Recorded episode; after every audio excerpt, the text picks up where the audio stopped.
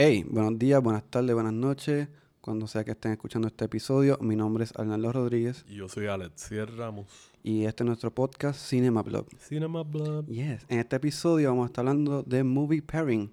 Sí, Vamos a hacer eh, un apareamiento cada uno individualmente, dejándonos llevar por tema. Arnaldo se fue por el viaje de la prensa, buena y mala. Exacto. Yo me fui por los viajes surreales, slash fantasiosos, slash medio Exacto. absurdos. Y pues tenemos tres cursos cada uno, o sea, hay un poquito de variedad. ¿Cuáles son tus películas? Mis películas son Spotlight, Nightcrawler y este La Gran Dictadura. La Gran Dictadura, muy bien. Yo voy a estar hablando de An American Pickle, Sorry to Bother You y Unicorn Store. Y nada, ya saben que nos pueden conseguir por las redes, por Facebook, Instagram. Nos pueden dar follow, share, nos dejan comment.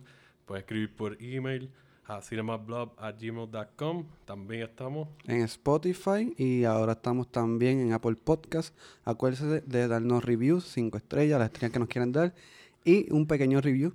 Sí, Que nos ayuda grandemente. comentario exacto para que otra gente puedan ver qué es lo que estamos haciendo, qué les gusta, qué recomendaciones le pueden dar a otras personas que estén buscando podcasts de cine, como el de nosotros, así bien ufiado. Exacto.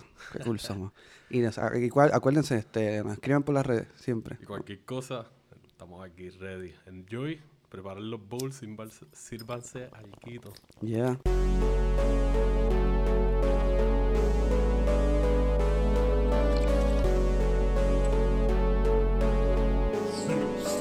Cinema Blog.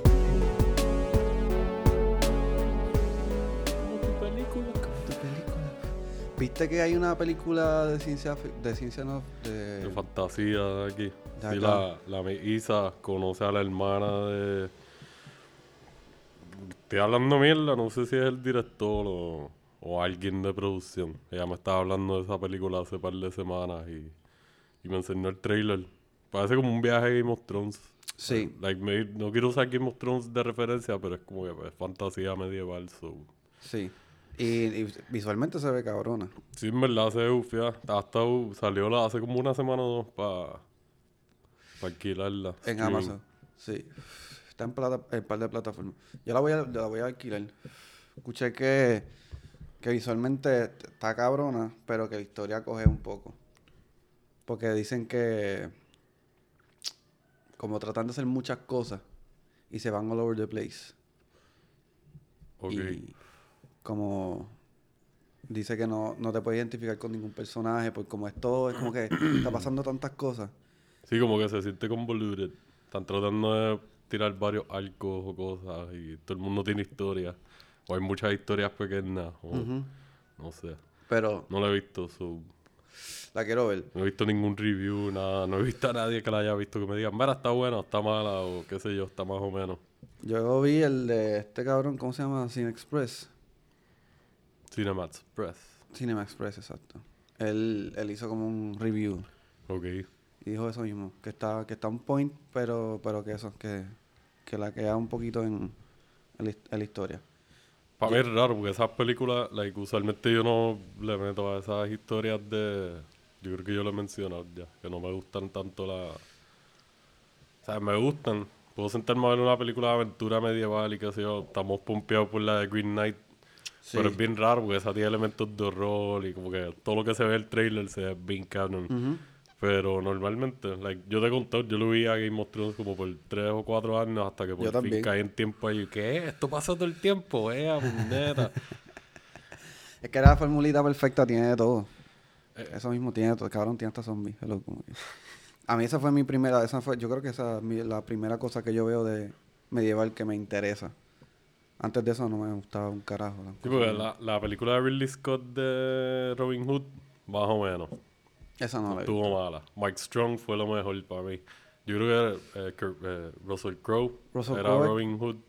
No recuerda a nadie más aparte de él y Mark Strong. Russell eh, Crowe, el de Gladiator. Ajá. Sí, que ese fue como que creo que el, no sé, maybe tuvieron alguna otra película entre medio, pero fue como un comeback de ellos juntos. Y este Marstrom fue lo mejor, like, yo recuerdo que me aburrió mucho, entonces que otra película así la Robin Hood de Kevin Costner en verdad no me eh, no, no me gustaba cuando chamaquito y lo poco que he visto así ya de más grande tampoco. Eh, Robin Hood Men in Tights, que hablamos de en otro episodio, pues de comedia, es como que, ajá, Mel Brooks.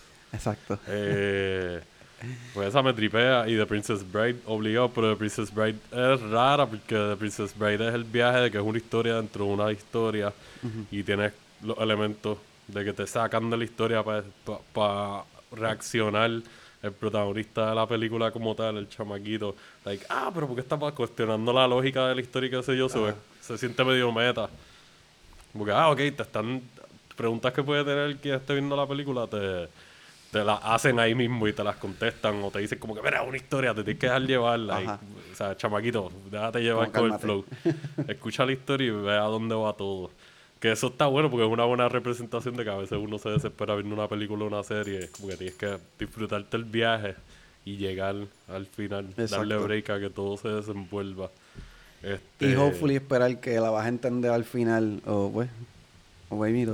Este hombre hizo una, Guy Ritchie hizo ya, la de King Arthur, yo creo que era algo así hace par de años, que Charlie Hunnam, el de Sons of Anarchy, es el protagonista. King Arthur. Si no me equivoco, era algo de King Arthur. Yo la vi, yo, yo la alquilé o la vi streaming. Y tiene sus cositas me que me gustaron. Sale Eric Bana, salen un par de gente por ahí regaditas, que no recuerdo ahora muchos de los del Ya lo de cast, Bana, ese pero por lo menos Charlie Hunnam y Eric Bana son los más que recuerdo. Y no estoy seguro si la estoy confundiendo. Maybe Jude Law sale aquí. Puede ser que me esté equivocando. ¿Cuál es Jude Eh, Law? pero el que hace de Watson en las de Sherlock Holmes de, de este mismo hombre, de Guy Ritchie. Ah, sí, sí, que él hizo. ¿Él sale en Rock and Roll?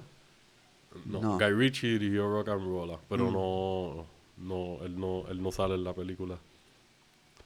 Pero, hacho, yo no me puedo sentar a ver un maratón, mucho menos un maratón de películas. Like, he hablado con Jan para sentarnos a ver las de Lord of the Rings. Y es como que, pues dale, porque no las veo desde chamaquito y, y quiero darme la, la oportunidad de verle el maratón. He visto maratones de otras películas, y, pero es bien raro porque son pocas las películas que yo me puedo sentar a, puedo sentarme a ver varias películas de un mismo género o algo corridas, como que puedo ver cuatro películas de horror, tres películas de horror, dos películas de horror o, o dos de acción, un back to back o algo así, pero Sí. es bien raro los días que coincido y caigo en un mismo género, porque usualmente termino una película y si tengo un tiempito libre y quiero ver otra cortita, pues trato de balancearlo. Y es como que vi una película bien dark ahora, déjame ver algo un poquito más light Exacto. o algo de comedia. Y, y nada, como que por eso el viaje de los movie pairings. Sí, eso es lo mejor de. Va a ser como un, un prefix menu. Esa es, la, esa es la mejor, la forma más sana de ver películas back to back, maybe. Porque tú te drenas, o sea, por más que te guste un género. Por ejemplo, tú no te puedes ver una película que es bibliográfica, como dos, ver, ver dos películas bibliográficas, ¿cómo se llama? Bibliográficas, como que autobiografía o algo así. autobiografía, que son películas bien largas, con mucha información. Yo por lo menos no puedo. biografías. Biografía, exacto. Yo no puedo ver dos películas de esas o dos dramones pesados así de época. Como que, ugh. Depende. Es que también depende del tipo de quién la haga y eso, o qué subgénero tengan, porque a veces entonces te lo sazonas con otras cosas, aunque es un period piece, pero tú puedes ver, digamos, yo no puedo ver Revolutionary Road Ajá. de San Méndez, que es súper, like, diablo, discusión y drama, y mira, me voy a dar un tiro. Esta gente es bien miserable. Esa es la que Y sale el Leonardo DiCaprio DiCaprio. y y- Winslet. Es como que, ah, diablo, de Titanic. Van a reunirse. Holy shit, para que ustedes hicieron esto. Eso es lo que pasaría si los de Titanic se hubiesen... Sobrevivieron y se sacan en cara. Yo te rescaté, mamabicho. Tú cabías en la tabla y yo te rescaté. Y ahora estamos peleando toda la vida. Te hubiese dejado ahogarte, cabrón. Fuck you, Jack. Sí, básicamente es como una continuación no oficial. Porque así es la vida. Ah, qué lindo. Fue una historia bien bonita pero pues siempre, siempre hay cricales. Pero ver una película como esa y después tirarme a ver, I don't know, un- a otra que puede ser buena, like Atonement o un viaje así, es como que ya Ajá. no me sentiría, o There Will Be Blood, que me encanta, pero dos películas así back to back me sentiría drenado. Y después estaría, like, mentalmente no quiero, like, no quiero ver nada más au- Ajá. audio por lo menos. Puedo escuchar música, pero no puedo ver video ya por hoy porque me siento como que tuve la mente ahí concentrada. Es el tipo de historia que te mantienen. Pues Exacto. eres bueno hacer doble tanda con otro género. Sí. O, porque como estamos diciendo, switch it up y, y complementarlo. A mí me gusta tirarme las de flow parecido, pero historias diferentes. Ok. Por eso la- las tres que yo... Yo me tiré tres cursos. El aperitivo, el post, el Make course y el Y el postre. postre. Y hay como un, un doggy bag, por si se motivan, que lo voy a mencionar después de las tres que yo hable. Y tú me dijiste que tú tenías tres también. Yo tengo tres, pero voy a hablar mayormente de dos. Este, La otra se puede decir que es un dog pack también, como que. Porque está, está interesante. Y de hecho, no, no planeaba hablar de eso, pero estaba hablando con mi jefe, con Nico, de, de la idea que tenía. Y él estaba viendo esta película. Este. Ah, que voy a hablar de esa primero. que, que me dijo, mira, y le estaba hablando del tema. Y yo, cabrón, esta película. Y es este, La dictadura perfecta. Ok, que- me estaba hablando de ella así. Que es mexicana, porque me fui en el viaje de... Cuando estaba pensando, me estaba rompiendo el casco de diálogo, ¿cuál pareo hago? Y vi en la lista de Netflix varias películas que tienen que ver con periodismo. Y me fui con el viaje de lo que es eh, buen periodismo y mal periodismo. Esto es un ejemplo de muy mal periodismo. este, y es en México. ¿De, Esta- qué- ¿De cuándo es esa película? esta es del. Ay, espérate. Sí, la tengo aquí. Esta película es del 2014. Ok, es bastante reciente. Exacto. Y el director es eh, Luis Estrada. ¿Ese es el mismo del infierno? Es el mismo del infierno. Ok. Este, que lo cool de este director, que no tiene tantísimos proyectos, pero tiene tres en particular, que no es una trilogía porque no tiene una que ver con la otra, pero siempre tocan el tema de la corrupción, de... Pero es considerado una trilogía, como que de él. No, Porque hay directores que tienen una trilogía que maybe no se cruzan las historias, pero tienen un tema que es el overarching. Se puede decir que sí porque, porque trata sobre los cricales que pasan en México, como que, pero en diferentes aspectos. Ok, Está la corrupción, la política, el narco, que realmente todo eso se relaciona. Y de hecho sí, porque la, la dictadura perfecta habla sobre, sobre un político corrupto que... Porque todo empieza cuando el presidente de México hace un, un papelón en, como que, en- que, lo, que lo grabaron cuando se reúne con el... con el, creo que era el vicepresidente de, de Estados Unidos ok. hice una estupidez, pero una estupidez, y eso se empezó a regar por las redes y se lo empezaron a vacilar. Entonces, Pero una cita o un clip. Like, se tiran el viaje de como que sacaron algo de contexto en cita. no, no. O un clip de audio El- o de audiovisual el- de la persona sí, diciéndolo. una- fue ok. una- lo grabaron, una reunión, y el tipo dijo una moronidad. Sí, eso, pues, eso es bien relevante ahora mismo. Eso lo hacen mucho. Y es como que todo el mundo como que, ¿qué carajo acaba de decir este tipo? Y empezaron a vacilárselo bien cabrón. Entonces, ¿qué pasa? Esto pasa mucho en el periodismo, porque el periodismo es bien importante en la sociedad y siempre se busca, lamentablemente, manipular los medios para... o para desviar el tema, que ese es el caso de esta película. Que contratan a esta empresa de periodismo, de, este- de cadena de televisión, para crear una historia o, o poner una historia para, para picharla a esta. Que eso es lo que pasa mucho. Cuando hay como un revolú. Eso suena bien familiar. ¿Tú estás hablando de una historia de Sí, de parecería Rico? que estamos hablando de los hablando vagones o algo así. Y o de muchas- muñecos, de muñecos y noticias. Y Exacto. como que desviar la atención. Esto suena tan familiar porque Eso no pasa, sé por qué. eso pasa en todos lados. país, países corruptos, en fin. este, pero es súper cómica. Este tipo maneja el humor negro eh, majestualmente. Este, y sale el mismo protagonista en las tres películas que él ha hecho. Ok. Que el, el, el actor se llama Damián Alcázar, Ok. que es el protagonista de esta. Una que salió antes que se llama La Ley de Herodes. Y e Infierno y después salió La Dictadura Perfecta. Es súper graciosa. Ahí te enseñan todos los truquitos que hacen los medios de comunicación para tratar de tapar, inventan Y historias. las cortinas de humo y la- las maniobras evasivas que se tiran las misiones y cómo manipular la información. Y de momento cogen a este tipo que pillan al el personaje principal, que era un alcalde de, de un, de un pueblo, y lo tiran al medio, porque estaba metido en, en un chanchullo cabrón. Y entonces este tipo contrata a la misma cadena de, de noticias para hacer lo mismo con él, como buscar otra historia para taparla de él, y se forma un revolú, en verdad es bien graciosa. Se la recomiendo a todos. Eso fue como una, una pequeña, como tú dices, el dog bag. Este está en Netflix. De Está hecho, en Netflix ahora mismo. sí, las tres que yo escogí están en Netflix. Así que si no la has visto, una muy buena película mexicana, súper graciosa. Nice, la, la voy a chequear. Sí. Este, pero está claro que tú como que estabas hablando de eso y con todo lo que está pasando ahora con las elecciones y como que seguimos todavía en este episodio. Por si alguien nos ha seguido escuchando. a- Al cierre de esta editorial. followers, ya saben que hemos tocado su- exageradamente, superficialmente. Exactamente. Por el civita, el viaje de las elecciones aquí todavía hay revolución, hay controversia y es como que... bah.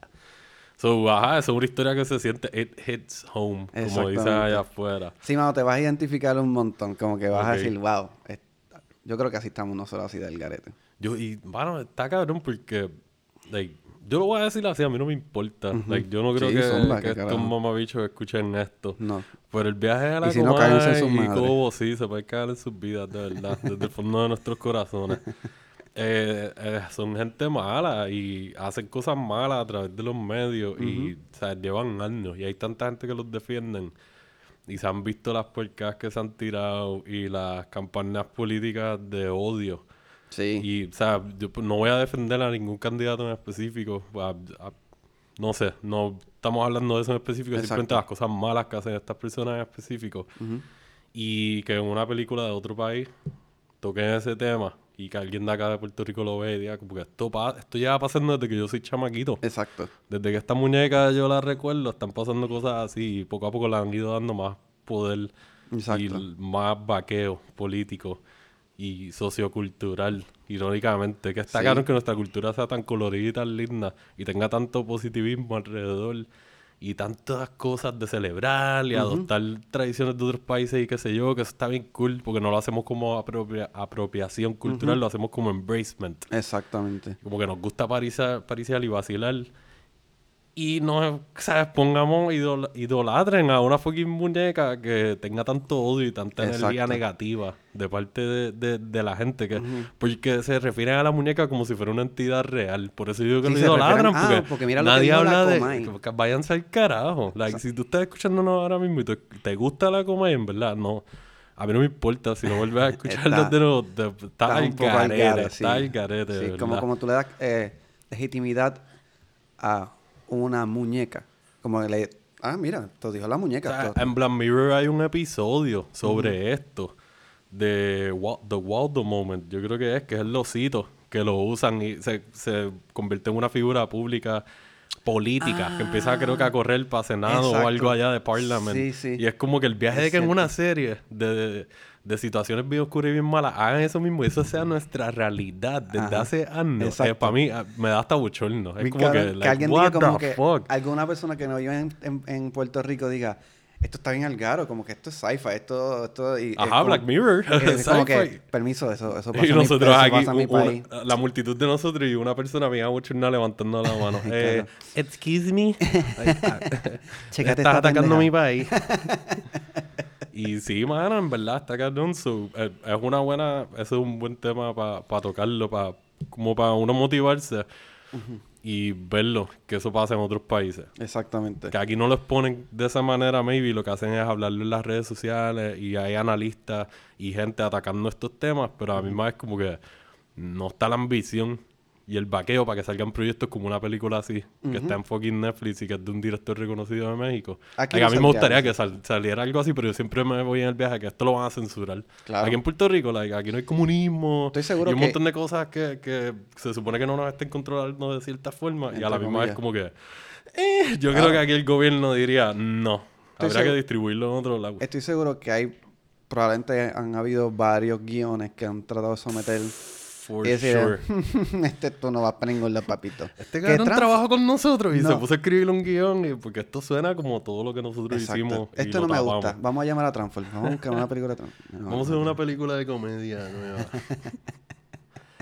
Pero ya, pues Sí. ese es tu primer curso entonces. Ese fue mi- exacto. Más o menos. Yo podría Oye, decir que iba a ser el postre, pero hay gente que le gusta comerse el bizcocho antes de comerse un plato de arroz. El postre va primero para mí.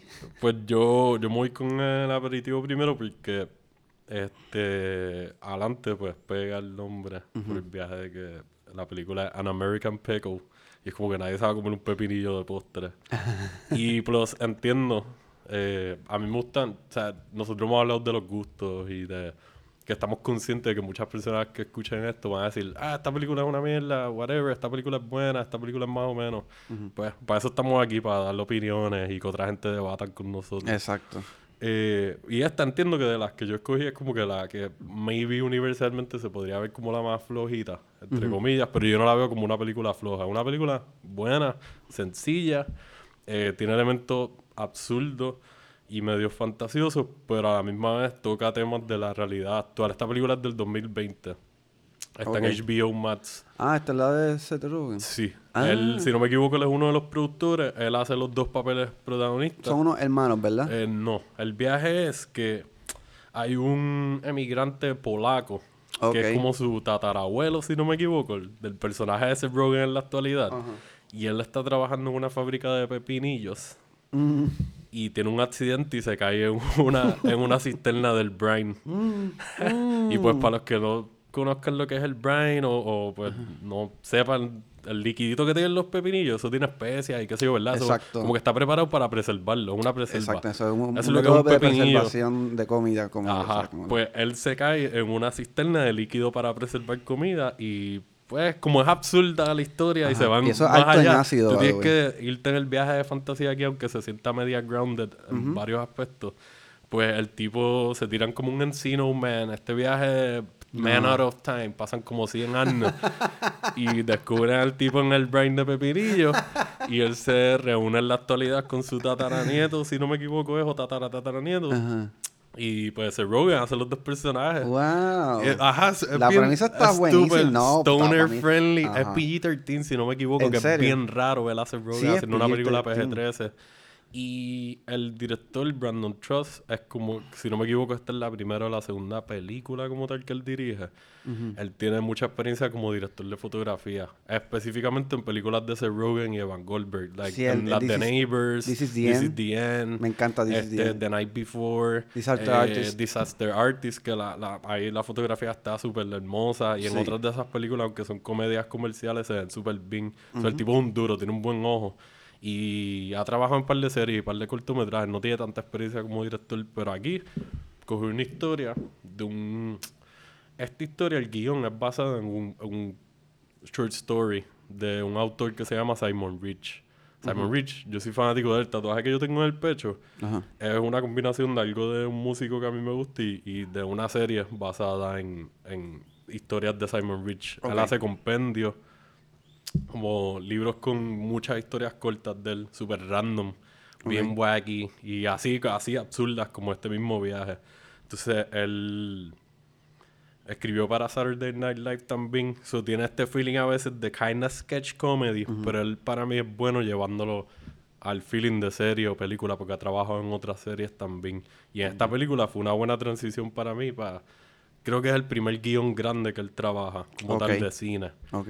Y, mano, yo me fui en el viaje. A mí me gusta Encino Man y me gusta ese viaje de Man Out of Time o Woman Out of Time. Sí. Porque tiene esos elementos de que tú estás fuera de tu comfort zone y estás, no repetir la palabra, eh, fuera de tu elemento. Exacto. Entonces estás aprendiendo y estás asimilando todo y lo manejas muy bien. La, la historia es silly, pero a la misma vez tiene muchas críticas sobre los medios y sobre las redes sociales Ah, sobre el swing, como manipular las opiniones públicas y cómo cambian. So, te, le están tirando a las redes sociales en el sentido de que como tú ves, y tú te puedes haber fijado en esto, todo el mundo se puede haber fijado en este aspecto de que como tú ves gente que cambian rápido su...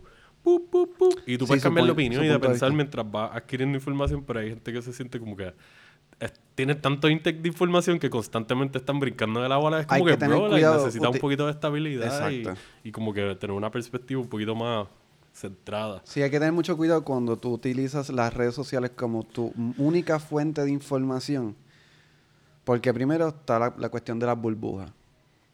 A ti te van a aparecer unas cosas que a ti te gustan. Porque tú te, re- tú te rodeas de gente que a ti te gusta, por lo general. Siempre tienes uno que otro pelabicho en tu Facebook, pero son la minoría. Solo lo que tú vas a ver es lo que a ti te interesa saber. Well, usually, ajá, exacto. Más o menos. Sí, porque uno tiene, como que en las redes sociales uno tiene break de, like, más o menos controlar o filtrar lo que está en tus redes exponiéndose. Y pues aquí atacan eso, atacan el, un poquito del capitalismo. Y está como que estas mentalidades de apuñaladera de espaldas y como que yo voy a hacer lo que sea necesario para que mi negocio siga adelante. Eh, tocan los temas de las pues, reuniones familiares, porque no quiero hablar mucho del personaje de Seth Rogen, pero digamos que él es como un loner, el de la, versión actual, el, ah, el tataranieto. Y pues el otro está fuera de tiempo, no tiene más familia, entonces pues tienes dos personajes que están vaqueándose, o se supone que se vaqueen, y tú vas a ver esos choques culturales, eh, las diferencias generacionales. Eh, me gusta la forma tan sencilla de que te enseñan cómo él va aprendiendo sobre cosas de la actualidad y que tú lo sientas como un simpleton, como un zángano y como que, ah, este tipo pues está fuera de tiempo, es más brutito en ciertos aspectos, pero es bien inteligente en otras cosas, so, sí, que no, es que, no es que es bruto, es que es ignorante. Es, ignorante, exacto, esa es la palabra, es más ignorante a ciertas cosas, so, se siente como medio brutito cuando va aprendiendo, pero es como un niño en cierto aspecto. Y pues escuchar a este garón hablando con el, el acento polaco, ahí raro, y ahí hablando con él mismo, siéndose Rogan básicamente normal, es, bien gracioso. Y hay par de actores sazonados por ahí de, de comedia y actrices, pero ellos son el enfoque. No sale, sale la misma como gente que ya no, relacionada. esta es de las que, que me gustó eso. Aunque ese Rogan yo lo respeto mucho por eh, aprecio que él ha seguido trabajando con un core de gente. Como gente como Adam Sandler, este, como un Quentin, eh, como un Guy Ritchie también. Esos directores que eh, Amy Poehler y gente así que siguen trabajando con un core de gente que ya ellos saben que son confiables y que le meten. Que haces como todo, ¿no? Cuando tú llevas mucho tiempo trabajando con corillos, em, trabajan mejor de cierta manera porque ya se conocen las mañas de cada uno, las virtudes y desventajas de cada uno que se pueden vaquear, como que lo hace un trabajo más dinámico, más rápido más divertido porque se conocen, o tal vez un poquito más bastriz porque uno Sí, porque hay veces que trabajan, no, exacto. Pero overall ya hay una, como es como una máquina aceitada. Pues ya, ya él tiene esa dinámica y en esta película se siente como que el actually se salió de un poquito de ese comfort zone. A que está trabajando con un director de fotografía que él, ellos lo más probable tienen una relación por haber trabajado en tantas películas. Y hasta creo que de las series de ese Rogan él ha dirigido como uno o dos episodios. So, han trabajado en varios proyectos de diferentes niveles durante años. So, ellos tienen esa relación, pero entonces básicamente se Rogan y se Rogan. Y un poquito de varios actores secundarios y actrices aquí y allá. Sale el, no recuerdo, el Kalen, yo creo que es que se llama el chamaco que está pegado en las redes, que hace los videos de, uh, que están preparando la receta. Y él está como que, oh my god, that looks so nasty. y para, le echaron gelatina y qué sé yo.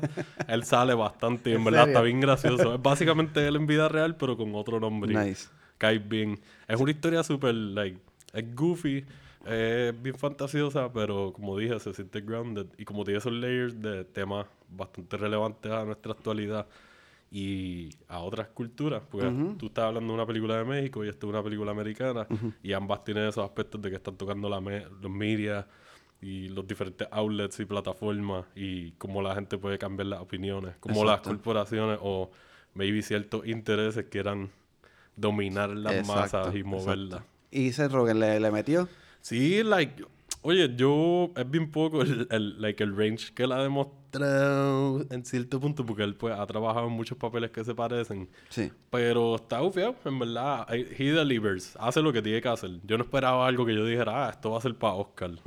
Y me sentí muy bien. Es una película que la Es una muy buena historia para... En IMDb tiene como 5.5, 5.7 de rating. y yo te diría que... Yo le daría fácil a esta película como un 7.5. Ok pasa, como una, un C tirando por una B, maybe. Que eso, eso en verdad, eso uno está en uno, porque yo te había mencionado antes que lo que a ti te parezca una película espantosa, para otra persona es como la mejor película del mundo. Pero es porque ver las, las cosas distintas y puedes apreciar unas cosas que tal vez tú no puedas apreciar porque tú no te puedes identificar con el personaje principal o lo que esté pasando. Y esa persona como diga, diablo, puñetas, esto me ha pasado, esto está cabrón.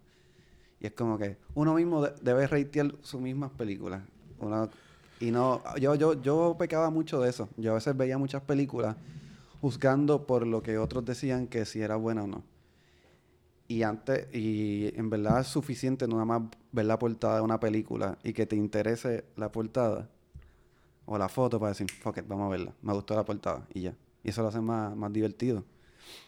Este, la otra película que yo escogí, que simboliza más eh, lo que es buena prensa. Ok.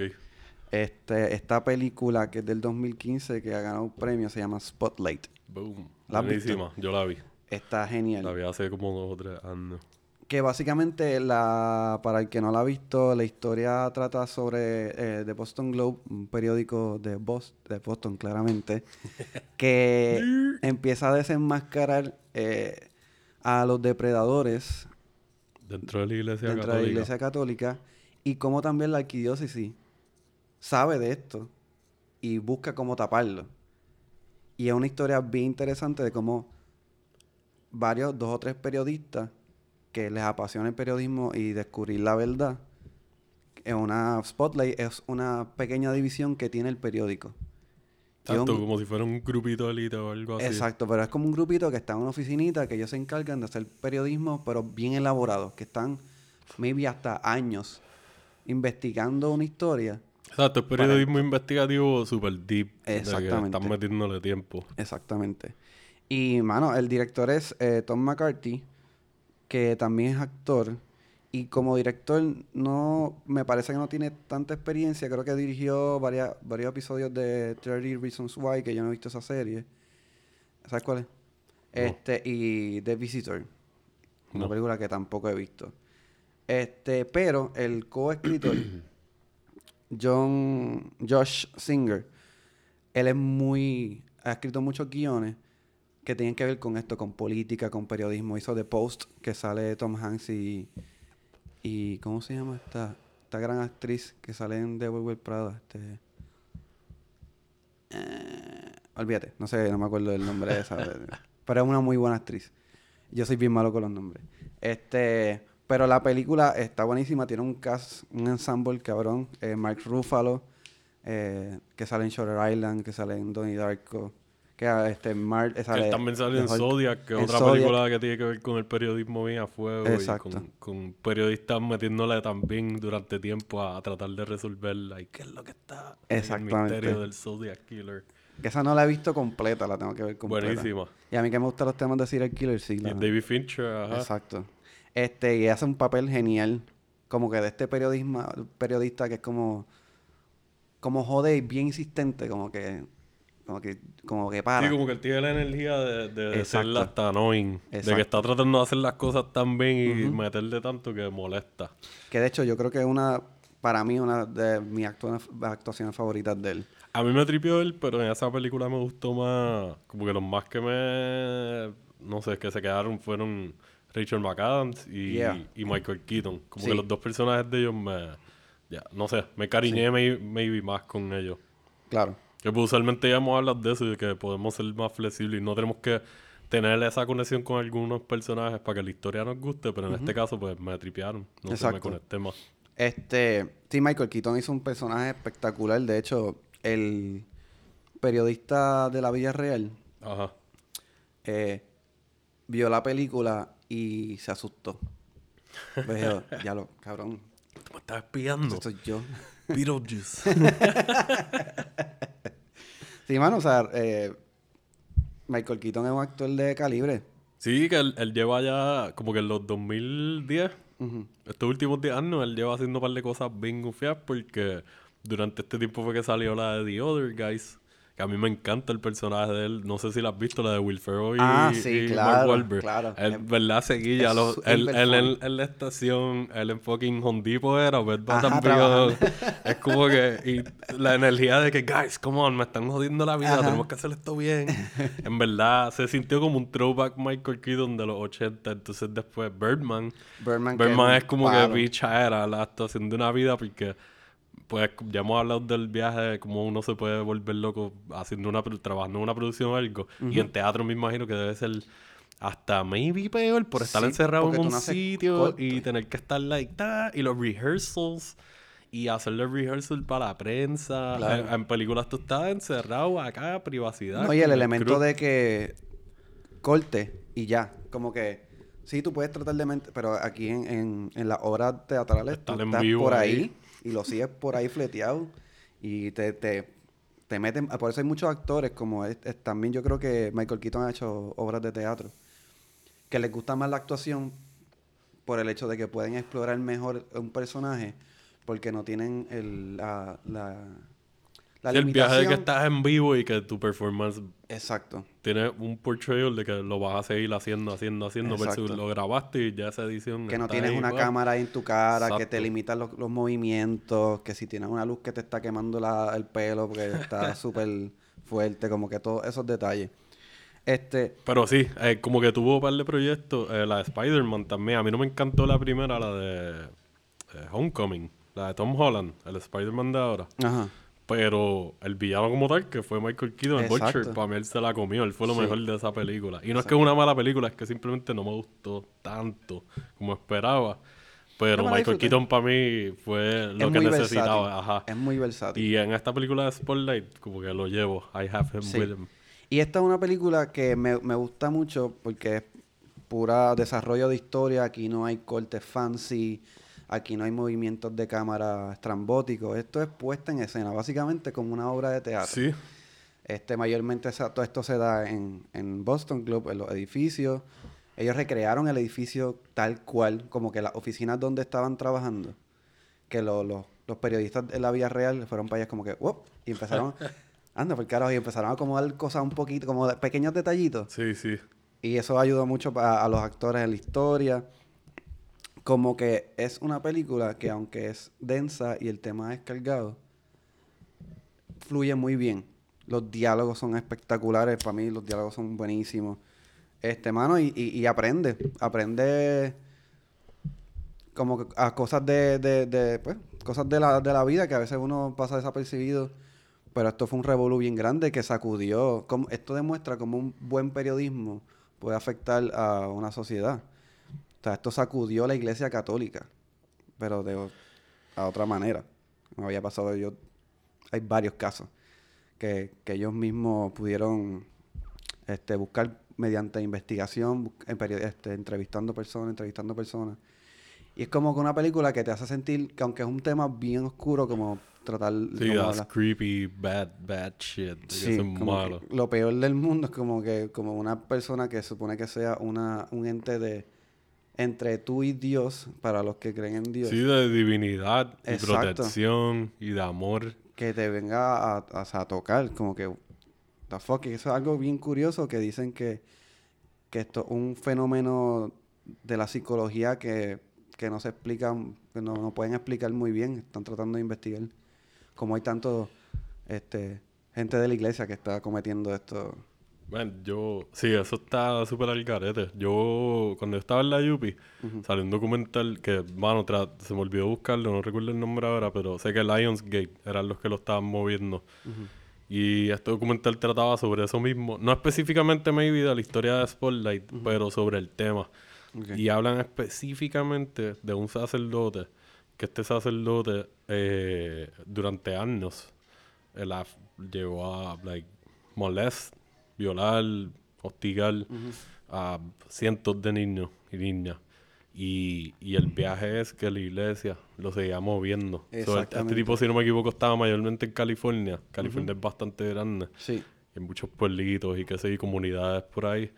Y lo que hacían era que, pop, él estuvo par de años aquí.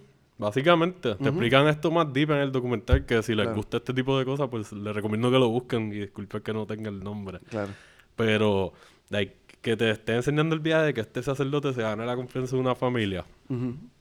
y se convierta en parte de la familia y, y se gane a todo el mundo y que le den esa confianza de mi casa es tu casa. Like. Dios está con nosotros aquí contigo, yo me siento en la gloria, no pun intended. Exacto. Y, y que esa persona se aproveche de eso y exponga a tu familia, a tu confianza y, y tu vulnerabul- vulnerabilidad como padre y madre, de que tú seas la persona que tiene que proteger más esta vida a tus hijos y tú mismo pusiste al mal más grande que le llega a la vida de tus hijos. That's some, like, eso es un peso que le cae a tus viejos Sí. si eso pasa. Y pues a los niños también, obviamente, porque la mayoría de estas personas o todos terminan con trastornos de que, o sea, yo no me puedo imaginar como una persona que pase por eso se sienta. Y lo mismo, pensar que maybe tengan rencor más grande pensando eso mismo, como que ah, mis viejos trajeron a este cabrón a mi casa y él me, él me violó y qué sé yo. Y que pase eso durante años en un par de familias en una área o en una familia en específico y después cuando se explota el peo, lo cambia en otro pueblito otro pueblo a y esto la vuelve a pasar cosa. lo mismo hasta que tú llegas a cientos de niños. That's fucked up. Exactamente. Que un detalle curioso que vi, en un estudio reveló que el 50% de, de, los, de los sacerdotes de la Iglesia Católica mantienen el celibato. O sea, que otro 50% tienen relaciones sexuales, ya sea con... Hombres, mujeres, niños. Exacto. Y el 95% se masturban. Que eso es como que... ¿Ves? Porque eso es algo bien, bien... Como es bien... Súper antiguo, mano. Como que... Ah, no te puedes tocar. Como que a Dios no le gusta que te toque. Y como que- Diablo, después de un par de semanas tú sudando ahí. Exacto, Diablo, como me dio una misa. Ah, y las gotitas de sudor bajando. Oh my God. Que eso podría...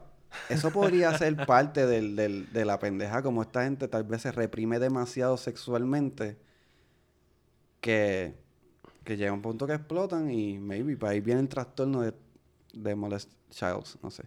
Man, yo no sé. Ah, yo, yo, Yo debo ser no- periodista investigativo. Spotlight 2, Puerto Rico. este, yo no sé. I don't play that shit. Sí. Y yo no, yo no voy a, yo no voy a tratar de hacerme ver como un experto de psicología y Sí, todas esas cosas, pero sé. yo creo que like, los niños y las niñas deberían ser intocables. Cabrón, no hay nada, like, es de las cosas más malas Sí, que que like, puede pasar yeah, esta- like, son pocas vida. las otras cosas que me pueden imaginar que diga como que sí, esto es peor que eso, pero está allá arriba. Y para mí eso es inaceptable. Como que violación en general y acoso y eso, eso es un no-no, big no-no. Definitivo. Pero sí. niños en específico es como que... Está ahí, "Acho, o cabrón, sea, tú, tú tienes... mal. Like, ah, man, yo no puedo verlo como que ah, esta persona tiene un trastorno porque es hacer mamabicho, tú escogiste esta vida y tú tenías que prepararte y seguir preparándote y creciendo como persona en esa vida. Como para no caer en el camino de querer tocar niños y eso. Es como que eso está bien el garete, cabrón. Y el hecho de que hayan hecho una fucking película. Ujú. Y ahí eso coge un boom de nuevo y la gente empieza... Porque yo recuerdo cuando esta película salió, esto fue un súper de que... Sí. Empezaron... No, no estoy diciendo que esto rompió Me Too Movement y cosas así, pero... Como que hizo un eco, ripple effect así. De que, pues, ah, mucha gente se concientizó y dijeron, diablo, esto está pasando, esto fue en vida real. Y sí, cabrón, esto pasa todo el tiempo, en todos los países.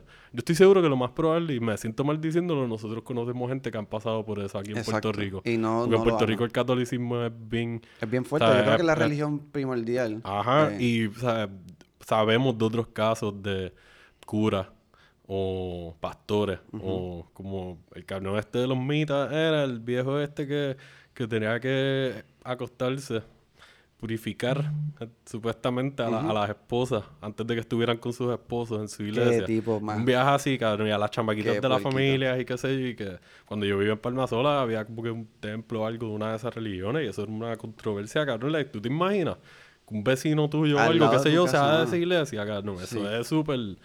Y pues sí, yo estoy seguro que conocemos gente y me siento mal, de verdad. Les pido disculpas. No lo digo como que usándolo como un punto de, de para llamar la atención para nosotros. Es como que la realidad. Estamos Sí. hablando de temas reales. Exacto. Y, y pues sí, hay veces que esto pasa en el cine. Y eso es una muy buena película. De verdad que Y sí. me gusta que lo hayas cogido como un ejemplo de buena prensa porque sí, fue un ejemplo de buenísimo. Porque ellos le estaban dando el todo. Según cómo se ve en la historia en la película. Y entendemos que es que bastante accurate. Llegó a afectarles a un, a un nivel como que... Sí, ese es el "Mano, tipo de cosas como, como cuando tú ves en las películas de policías que un policía está traumatizado por un caso que tuvo, un asesinato doble, o una familia o algo. Ahí tú estás viendo cómo están afectando a otra gente que son de prensa y pues como los doctores o los policías o los bomberos te tienes que preparar mentalmente para las cosas que va a haber en tu profesión. Igual que uno pensaría que un sacerdote se prepararía para aguantar estas tentaciones, irónicamente, pero a la misma vez como que te, te afectan. Claro, porque, bueno, es un ser humano que de verdad, o sea, es una persona empática. Full. Esta mierda te tiene que tocar de cerca si tú lo investigas. Y, y si como ellos tuvieron que entrevistar a personas que fueron molested, que ya fueron adultos, y escuchar las historias una y otra vez, eso tiene que ser drenante. Te estás llevando de la vida de esa gente a tu vida y te estás echando más peso emocional Exacto. y psicológico encima con tal de, pues, pensando que en el aspecto positivo, por lo menos en esta historia, de que actually quieran exponer las cosas como son y no simplemente lo estén haciendo como una noticia para adquirir Exacto. eh, suscriptores o gente que compre el periódico, estén online leyéndolo. Que quiero hablar un poquito más de ese tema porque ahí se viene la otra película, pero eso después. Pero eso que te estabas diciendo que a los periodistas les afecta o a una persona que sea empática le afecta. Hay una escena bien, bien emblemática de Mark Ruffalo que demuestra mi- mi- eso. Mini spoiler. No, Exacto. mini No, no, porque no voy a decir exacto, el contexto de la his- pero, pero es un muy buen ejemplo de cuando una persona se drena demasiado. Que cuando está muy cerca de, de un- de una situación como esa. Pero sí está, se la recomiendo. Esta también está en Netflix. Buenísima. Es Yo también muy la buena. vi. La, ta- estoy pompeado para verla de nuevo. Es larguita, pero, mano, se te va así. Exacto, porque es el tipo de película que esta a mí me gustó mucho de esta película, que es como tú dices, todos los casi todos los shots y qué sé yo se siente bastante like, fijo. Exacto. Pam, pam, estamos aquí, pues en escena y qué no sé hay yo. movimiento fancy. no hay Y la acción es la emoción de esta gente. Aquí la actuación es de verdad. Like, aunque a mí me hayan gustado más Rachel McAdams y Michael Keaton, todo el mundo de esta película le mete. Todo el Hasta mundo. los personajes secundarios, todo el mundo, los que salgan bien poquito. Porque eso es lo que está moviendo la historia. Ujú. Tienes el drama. El drama está porque más drama que esta situación no te pueden dar. Exacto. A menos que quieras meter una historia de romanticismo o algo, que ese no es el viaje. Eso- Esto es una historia que no que se desvía. horrible poner un te- este como una historia de amorillo como que ah esto es periodismo no puedo estar con- contigo porque estoy investigando esto y qué sé yo, pero te quiero ver. Ah, No, esta película se mantiene en el punto y los actores son, o sea, la dirección está on point y los actores con sus emociones y, Y y la el diálogo, el el, ajá, el guion es lo que mueve. La, acción es el guion y las emociones de esta gente. Es una película muy buena, muy bien escrita. sí y le un pequeño shout out al, al, al que hizo la música que ahora se me escapa el nombre pero es sale en momentos pertinentes y, Sí, y como que, ayuda- ajá, como ayuda que a la escena captura el feeling montón. y mueve, mueve todo como tiene que moverlo y complementa todo como es. Es verdad, solo recuerdo que la, la, la vez que la vi me pompió con la música también. sí Pues yo, para mi segundo curso curso, para el, lo que sería el entree, El entree. este, me fui con un pick que está en Hulu actualmente. Esto, Joan y yo lo vimos hace como un año, año y pico más o menos, del 2018. Se llama Sorry to Bother You. yes muy y muy pues aquí entramos más a, a lo absurdo y a lo surreal y a un poquito de fantasía y kinda sci-fi. Tiene como que un poquito de sci-fi Sí, más o menos. sí Este, pero es más absurdo y surrealista. Con, es- es- esta historia es, es rara porque el director es músico. Este es su debut. Él había Mm. hecho creo que un cortometraje o algo así. Y se llama Boots Riley. Sí. Él es un rapero de un grupo de raperos, like conscious rapper. Raperos con temas sociales y políticos. Eh, se llaman The Coop. Y después tuvo otro grupo que no recuerdo ahora el nombre. Y pues se nota el flow de él, de él, como que, like, yo que soy fanático del hip hop desde chamaquito, yo puedo sentir esto como RZA del Wu-Tang Clan ha dirigido también en Ajá. las películas del tú sientes la influencia de la cultura del hip hop claro y de la cultura afroamericana de su lado, exacto de lo que él creció. Pues Boots Riley, si no me equivoco, es de California, a mí me estoy equivocando. La historia en Oakland. Y pues es un viaje, la Keith Stanfield, que es uno de los actores que hemos estado bien pompeados. Sí, no reciente, el, el detective En Knives Out. en Knives Out, que está con Daniel Craig, tiernito. Y Y, también sale en Atlanta, es uno de los protagonistas.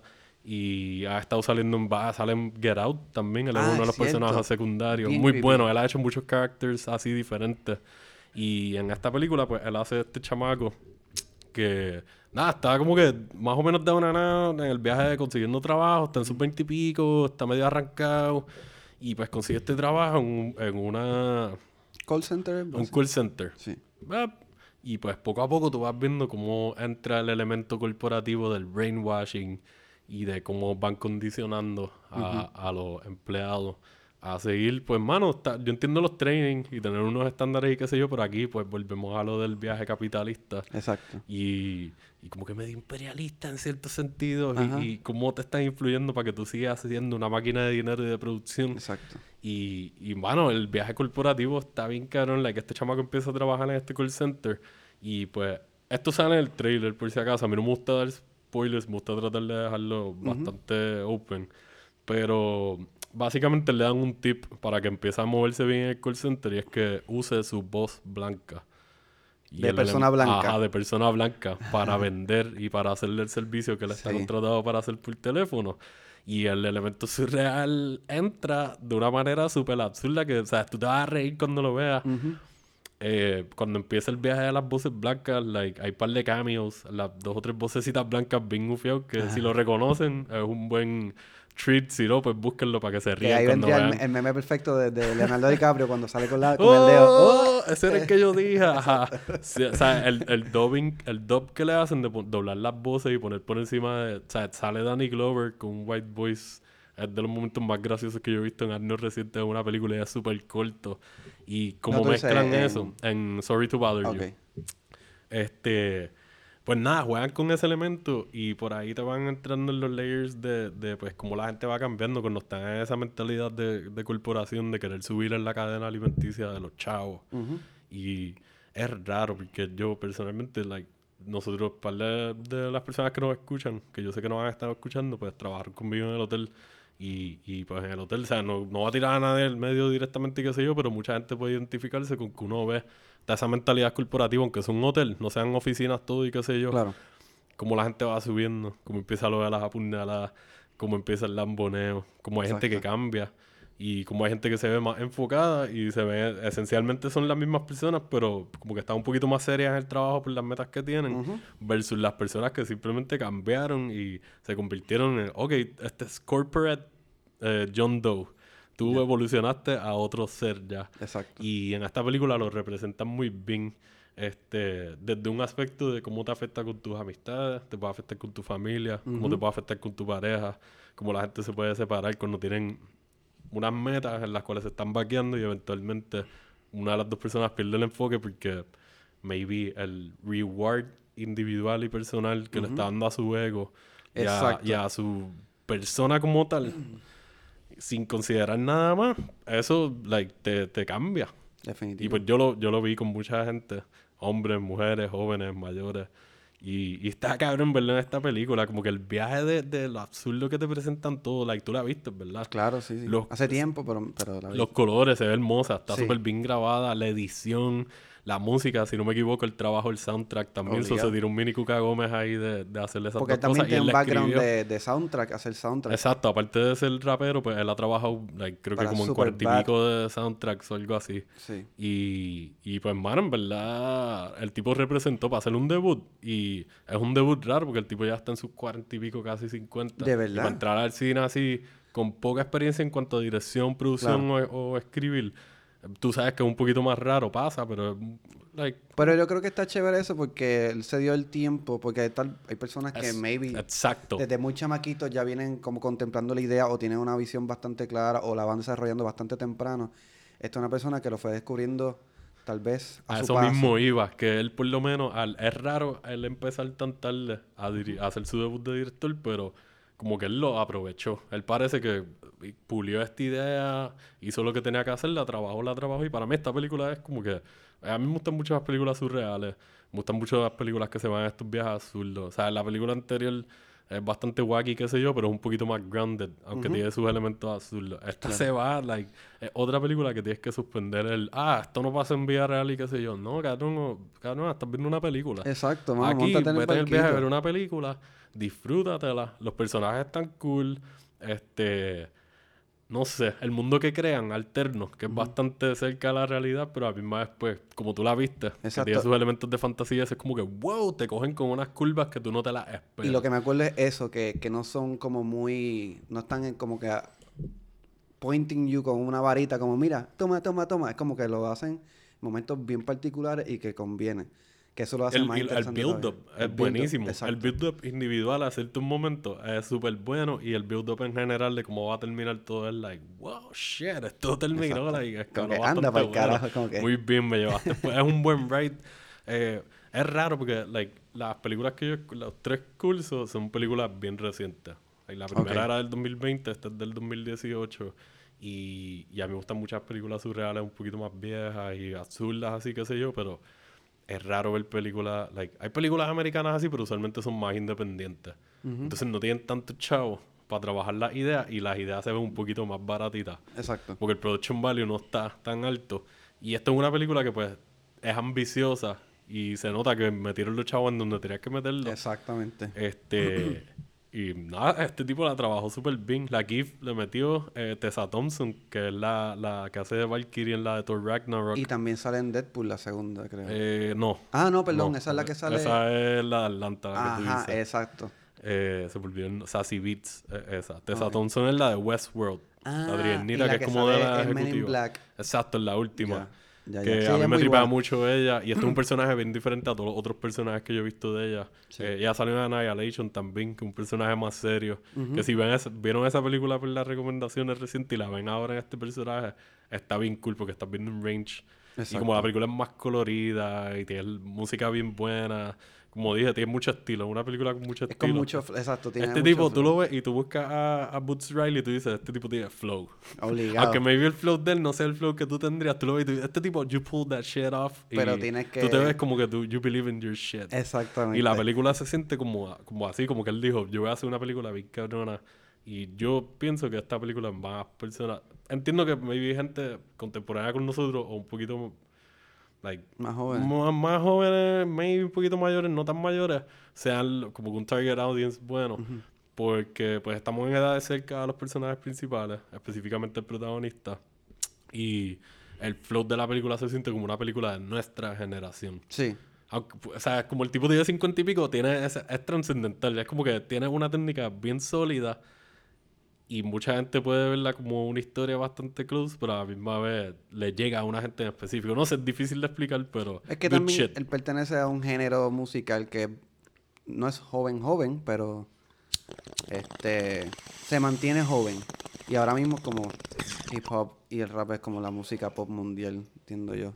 Antes que era música de, pues, básicamente de protesta, de, de, de los negros quejándose de la, de la injusticia, que todavía hay mucha injusticia. Pero ahora es, es un pop culture. Sí, como que ahora se han ido más en un viaje de flashiness y de fronteo y qué sé yo. Pero Esta está película cool. está cool que, ajá, Es que el flash- mensaje de él, que él lo haya mantenido como que, mira, tengo el flashiness del hip hop de ahora, los colores, el momento musical, no quiero darle spoiler, pero la escena que, que alguien, el protagonista tiene que cantar una escena y es de las escenas más graciosas, estúpidamente. De- no me la- acuerdo de cuando la vean se van a reír y van a decir, ¿qué carajo es esto? Pero a la misma vez te choca. Y by the way, la, la canción la escribió, aunque no se necesita tanto para escribirla, el mismo director. Cuando la vean se van a reír porque van a decir como que, what the fuck, este cabrón es verdad, gracias. Pues ahora tengo una buena excusa para revisitarla de nuevo. Sí, sí, es... Y es un buen... Like, como esto del viaje de estos pairing es que tú puedas tirar estas películas back to back por los temas. Como que si te quieres tirar un doble tanda, pero películas que maybe no sean exactamente iguales y se sientan diferentes aunque se parezcan un poquito, eh, pues es buena, porque puedes ver An American Pickle y es un poquito más safe. Y entonces en esta le subes a las revoluciones un poco y vas Sí. elevándole.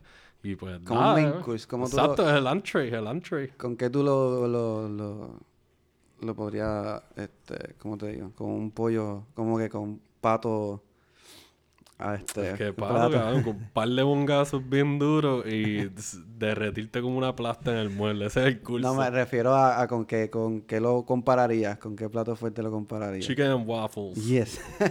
Chicken and waffles. Son dos cosas que la- mucha gente piensa que no deberían pegar y cuando las juntas es como que esto es Le hermoso. mete cabrón. pues mi otra película, y la última que escogí, que también simboliza lo que es mal periodismo, pero bien malo, se llama Nightcrawler. Nice. Esa también la vi.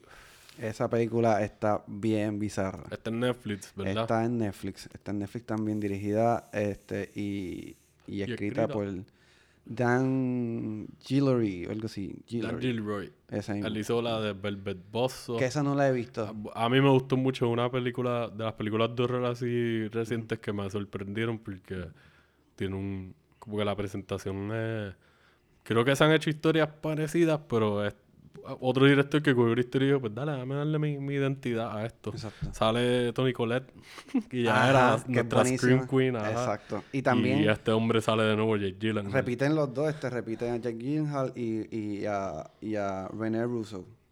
Ok. Es que es la, la que hace de la periodista, o que está a cargo de, de, de la, del programa de, tel- de, de noticias. Ok, sí, sí, sí, sí. Entonces, esta historia básicamente el, el personaje es un truquero de la vida que está buscando. Joseador. Es un joseador, pero de los malos. Que está buscando a ver cómo se, se gana a los chavos. Este, y, cons- y consigue trabajo, o, o ve, o se obsesiona con el fotoperiodismo este, de, de Los Ángeles. crimi- fotoperiodismo eh, criminal de Los Ángeles. Cuando ve a un tipo que de momento saca una cámara y llega a empezar a grabar cosas morbosas. Él se obsesiona con este, wow, ok. Sí, con grabar accidentes automovilísticos, incendios, Exacto. donde hayan víctimas, sangre, donde hayan muertes y cosas. Estos son los tipos que están ahí grabando y, y cogiendo el video footage y las fotos para Exacto. vendérselas a las estaciones de noticias o a los medios. Y, y este tipo que yo lo considero como un medio sociópata. Es bastante creepy el, el- sí, el cabrón. full, full se, se obsesiona con esto. Claramente parece, no parece una persona normal. Que eso es lo que me gusta de- del, del personaje que, interpreta. la transformación de Gyllenhaal para esta película para mí fue bien... Yo la comparo, maybe no sea tan hardcore, pero la comparo con eh, Christian Bale en The Machinist. Sí, el, el él se puso bien flaco también. No súper flaco, Sí, súper pero flaco. como que el, el look del personaje que, ajá, como tú dices, esto no es una persona normal. Like, Exacto. bro, ¿qué carajo te está pasando? ¿Y ¿Cómo tú tú, te, vives? te acuerdas que él tiene como una ojeras? Ajá. Esto no es maquillaje. Él Eso es él. simplemente él hacía un cojón de mierda en el día y llegaba corriendo bicicleta al set sin descansar mucho, pap, y ahí llegaba con las mega ojeras hijas de Wow. puta. Exacto. Porque Nice. That's fucking method acting right there. Y es visualmente y se la come, o sea, él, él se come el personaje. Porque una clara representación de una persona que no está muy bien de, de- de los cabales. Y mano, es buenísima. No. ¿Cómo te explico? Habla sobre la morbosidad que tienen las cadenas de, de noticias y el periodismo en general. De cómo el morbo vende, que lo que yo te iba a decir ahorita, que no sé si es como la teoría de quién viene primero, si la gallina o el huevo. Ok. Porque maybe sea que el mismo periodismo nos dice que esto es lo que nos va a gustar. O es que ya nosotros somos personas bastante morbosas. Que yo creo que es un... Eh, yo creo que lo más probable es la influencia de los medios y las redes sociales. De Claro. estar tan expuestos a tantas cosas morbosas y violentas y accidentes y videos. Todo el mundo quiere compartir videos de... Like, escalamos de ver videos en YouTube de... Jaja, Edgar se cae. Gordito. Un clásico. ¡Pendejo, idiota! ya, güey. Perdón, Edgar, perdón. Pasamos de ver eso, que es de las cosas más graciosas del mundo, aunque es mala porque lo estaban bulleando, no hagan Claro, eso. exacto. Pero si lo hacen, lo graban y lo postean. Pero son buleos sanitos que Pues, son entre exacto. familias. Va- pasamos de eso a, a ejecuciones y... Ah, hubo un accidente en Arecibo y pusieron el video de, de las dos víctimas. Claro. Y explota hechas canto. Ah, hubo un incendio en tal sitio y ponerla... Y es como que, mano, en verdad, like... Why? ¿Por qué siguen? Yo puedo ver estas cosas en películas y eso y pues yo tengo el estómago para eso porque yo sé, esto no es verdad. Ujú, Esto es una película, esto lo crearon y nadie se lastimó. Maybe alguien se lastimó grabándola, pero no se murió nadie, qué sé yo. Exacto. no, a propósito, nadie, no Nadie. mataron a nadie aquí. Exactamente. Y, y pues yo aprecio eso y lo, lo, lo aguanto. Pero ver estas cosas en vida real de, de accidentes y el morbo y eso, que son una profesión bien fuerte. Eso de lo- los Nightcrawlers son técnicamente Exacto, ellos, ¿verdad? eso Es como, un, existen. como Sí. una jerga que tienen, un nombre que les Sí, tiene. le- Nightcrawler son... Básicamente la traducción vendría siendo como... Le dicen a este como sabandija o algo así. Como algo que va por ahí en la noche. Él parece una fucking y él sabandija. parece una sabandija. Y es una sabandija. Sí, es una sabandija. Este, pero es como yo estaba, como yo le digo a mi hermana, chavrota a mi hermana, que Marisa, que es la que hay. este, a veces es, es normal, es, se vuelve una norma, que es triste que se vuelve una norma, pero a la gente le gusta la morbosidad y a veces ya va para donde mí, ah, no, chequeate esto, y yo, verá, yo prefiero no saber, no prefiero ver el video. Y es como que, ah, pero uno se tiene que enterar de las cosas que pasan. Uno se tiene que enterar. Yo puedo, ah, mira, mataron a ellos. Siempre matan a alguien, pero yo no tengo que ver los detalles gráficos porque no añaden nada. Solamente te quitan, porque te quitan sensibilidad como ser humano. Por eso yo trato de no ver, porque no es lo mismo ver una película, porque tú sabes que es ficción. Sí te desensibiliza de alguna manera, pero no es lo mismo que tú ver un video que estás esperando que te envíen el video de cuando mataron a este cabrón en el parking de condado, que te lo envíen por WhatsApp para que tú, para tú verlo. Y así como, oh, shit. Salgarete. Como que, y esto, y esta película refleja esto bien nítido. Y me gusta que está como que esta casqueta mental que se hacen entre el personaje de, Nightcrawler eh, de Gyllenhaal y, y el de, el de Russo, de la, la, la mujer. Ah, Gyllenhaal y, y la jefa del canal. Y es como que, ay, dame más, y toma, toma, toma. Como que, hace- o como hasta un porno. Sí, e- no- eyaculando morbo y ella ahí cogiendo un bucaki de Y violencia. me gusta esa dinámica así como que esto como que básicamente esta mierda les prende. Y lo cool de esta película es que él, él se va a tanto nivel que él llega a un punto que, no, aquí no hay spoiler, pero que llega a ser como el protagonista de una historia, no voy a decir cuál. Así que, pero esta es una película que escala, va escalando poco a poco y tú vas como él, me gusta la evolución del crecimiento de él, que La confianza que va cogiendo y cómo va... es- Exacto, sigue escalando la, la magnitud de la situación personal de él en su mente, de que este cabrón está en una misión. Pero sabes que no es tanto mental porque él siempre, si tú te fijas, es una persona bien confiada en él mismo.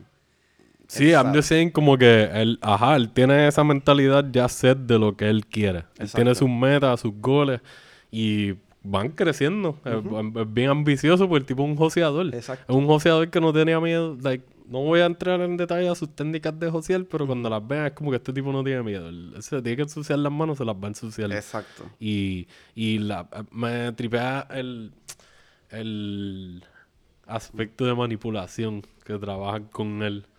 Y con, pues, esto puede ser un mini spoiler, pero ya va a tener como un mini protege, un asistente. en Exacto. su- en su, No, eso, eso no es ningún. su cruzada.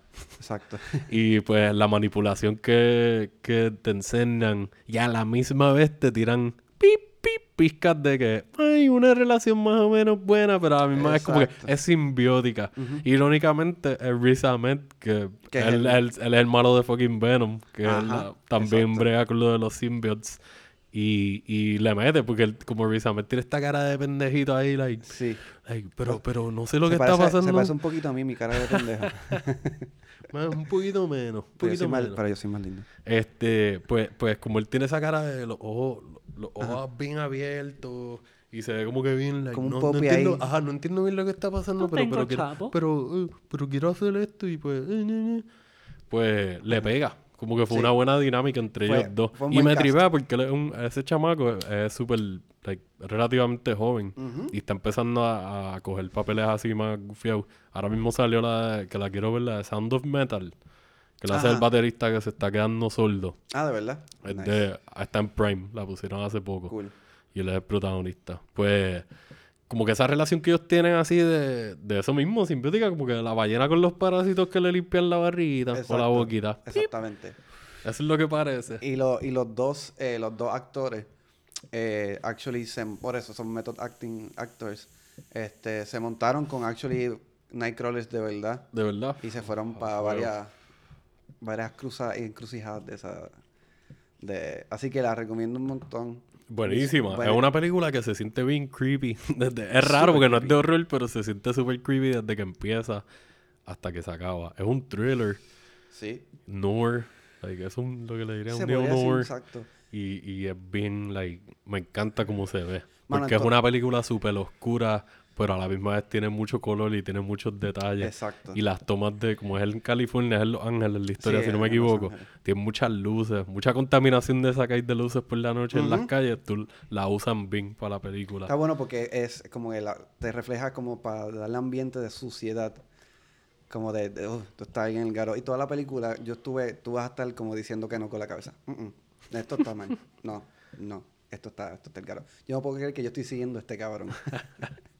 Así que se las recomiendo. También está en Netflix. Mis tres películas están en Netflix. Bu- Buen, súper que- buen pick. me- esa me gusta mucho. Sí. Eh, pues yo, la, la, el postre de mis tres cursos eh, está en Netflix también. Actually, una producción. No sé si es una producción original de ellos from scratch o adquirieron los derechos. Entiendo que es de ellos. Eh, es del 2017 y se llama Unicorn Store. Mm, Que pues aquí nos fuimos en el viaje del surrealismo de nuevo y la fantasía y, y ahí se siente, porque tiene sus elementos de, de abs- ser absurda también la historia, pero de una forma, like, kinda innocent, muy medio inocente. Ajá. Y a la misma vez es bien refrescante, por lo menos así fue que yo la percibí. Esta película es el debut de Brie Larson como directora, que pues yo sé que ella es una actriz que hay mucha gente que como que love or hate, ujú. A mí me tripea a ella. En The Room, ¿verdad? En Room. Room. Buenísimo. A mí me gusta ella en, en la de Free Fire. Ah, Eh, también, me sí, que tú me la encanta, recomendaste. ajá. Está, está. Y tiene un par de películas por ahí más. Ella en 21 John Street me tripeó mucho y esto fue hace años ya. Este, en esta película ella es la protagonista. Ella la dirige y la que la escribió es eh, otra jeva, Samantha McIntyre. Sí. Que si no me equivoco, me he visto confundiendo una película. Esta película se la ofrecieron originalmente a alguien más para dirigirla. Y eh, pff, no estoy seguro qué pasó con esa persona, pero Brie Larson se ganó el Oscar por Room y entonces se la ofrecieron a ella. Y ella dijo, dale, Coño, ¿qué, pro- qué propuesta más extraña, como que te ganaste el Oscar por actuación y dije, mira, ¿te gustaría dirigir? Papi, quieren darle un nombre, un proyecto independiente o semi-independiente. Ujú. y, y pues querían ponerle un tag ahí que le añada valor. Y pues para mí lo hicieron bien. A mí me gustó mucho esta película. Es otra película como An, An- An American Pickle que Ujú. polarizante. Mucha gente la odiaron, mucha gente hablaron mierda, la criticaron mucho. Hay mucha gente que dicen que es bien infantil. Bro, yo he visto películas mucho más infantiles que son bien reconocidas y están más o menos en la misma calidad que esta y se lo maman. Y para mí esta película es buenísima. Eh, el viaje es que Brie Larson es esta chamaca, 20 something, tiene sus 20 y pico y pues tiene su, pues como que sus trastornos mentales, emocionales. Eh, y es como rara, como un outcast. Ok. Es bien inocente. Y ella, Como una ella, Amelie. ella tiene más o menos, aunque no la he visto, pero sí más o menos. Lo- por lo que he visto de Amelie en los clips y eso, se siente más o menos por otro feeling en la película. Ajá. Ella, ella vive con sus viejos y, y está en el viaje también de, o sea, este momento de un turning point, de tú tener, tengo que ponerme los pantalones en mi sitio, trabajo, esto, aquello, prioridades en orden. Y pues ella está breando con esas cosas, tiene la presión de los papás. Pues, pues tiene una relación media rara con los papás también, están breando con eso. Y, y ella tiene un sueño de que ella quiere un unicornio. Ok. O sea, empieza el viaje surreal y Nice. fantasioso. Y eh, poco a poco, o sea, en algún momento se le da la, la pues, tú sabes el trailer también en Netflix, eh, se le da la oportunidad. Se le presenta a este caballero, Samuel L. Jackson, Yes. irónicamente. Se, se le presenta como una figura kinda Christopher Walken en Click, un viaje así, Ajá. como media mística, pero a la misma vez súper random y le ofrece la oportunidad de, de conseguir un unicornio.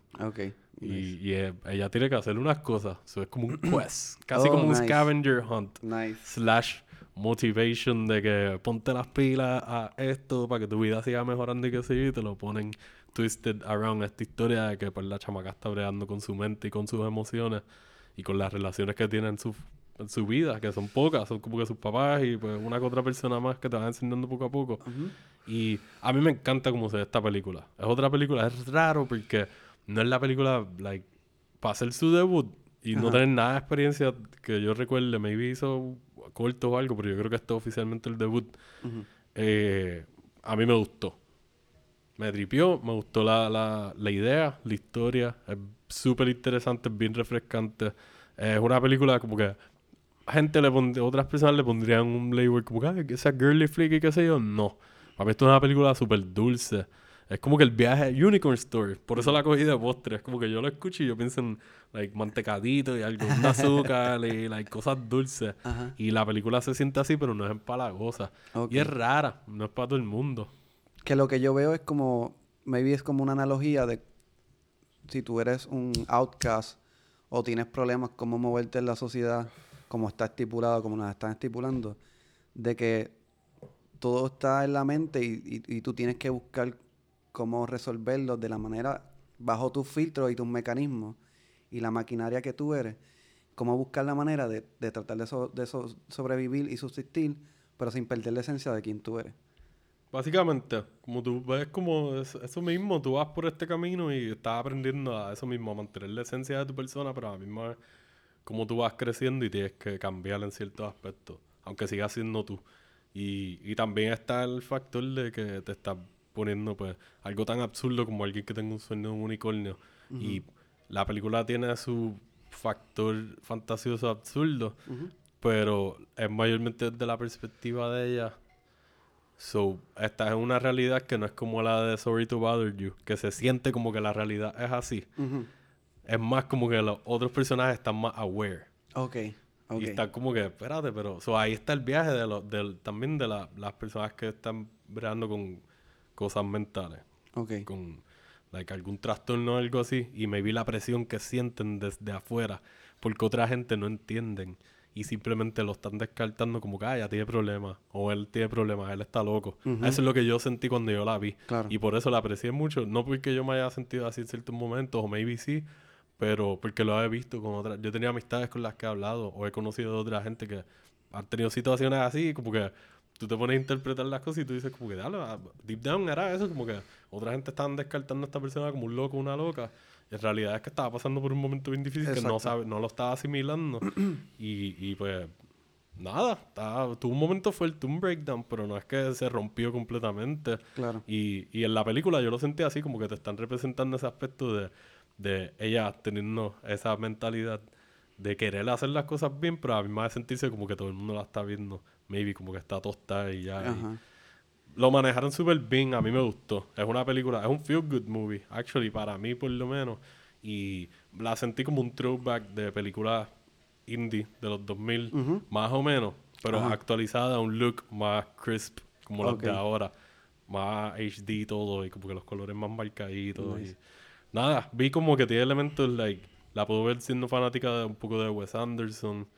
Eh, en parte sentí un Nice. poquito de Napoleon Dynamite Light. Light, como un poquito del tono en ciertas cosas, en chistecitos y, y maybe escenas, pero no overall. Ok. Eh, Samuel L. Jackson me tripió con cojones, como el, el, el dude que lo hace es como que like, es súper raro.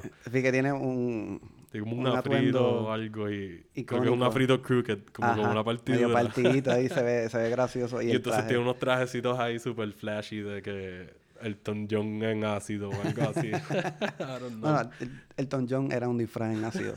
pues. Ok. Pues esa, ¿verdad? Me, me, me, me pompea, ¿verdad? Porque yo creo que todo el mundo pasa por, por situaciones de la vida, unos más fuertes que otros. Y es una película que te puede sentir como que, ah, eso mismo, como el postrecito. Sí, hermano, es es súper lighthearted y a la misma vez tiene sus temas que son fuertes y, y como hemos dicho en otros episodios, porque como esto salió durante la pandemia, este pues son tiempos fuertecitos que mucha gente están teniendo sus presiones y eso, yo creo que todo el mundo. Y es el tipo de película que está bufiado, tú la ves y son me gusta que estas tres tú puedas hacer esa transición y las puedes ver en el orden que te dé la gana, pero si las ves así cor- de corrida, si te tiras el maratón un día, o maybe las ves las tres en un día durante diferentes periodos, Claro. pues la pasarías bien. O par de días corridos, la ves un ta ta ta, una a una, una cada día. Exacto. Pues It should be good. Es un buen, es un buen buffet. Como tú has dicho en otros episodios, es como consultivo bien rico. nice. Y es buena, mano. Yo pienso que es bien underrated. Cuando nosotros la vimos, los dos terminamos diablo, Brie Larson en verdad. Como el que el- usábamos el- el nene ahí. la Tú, tú, computadora. Oh, thumbs up.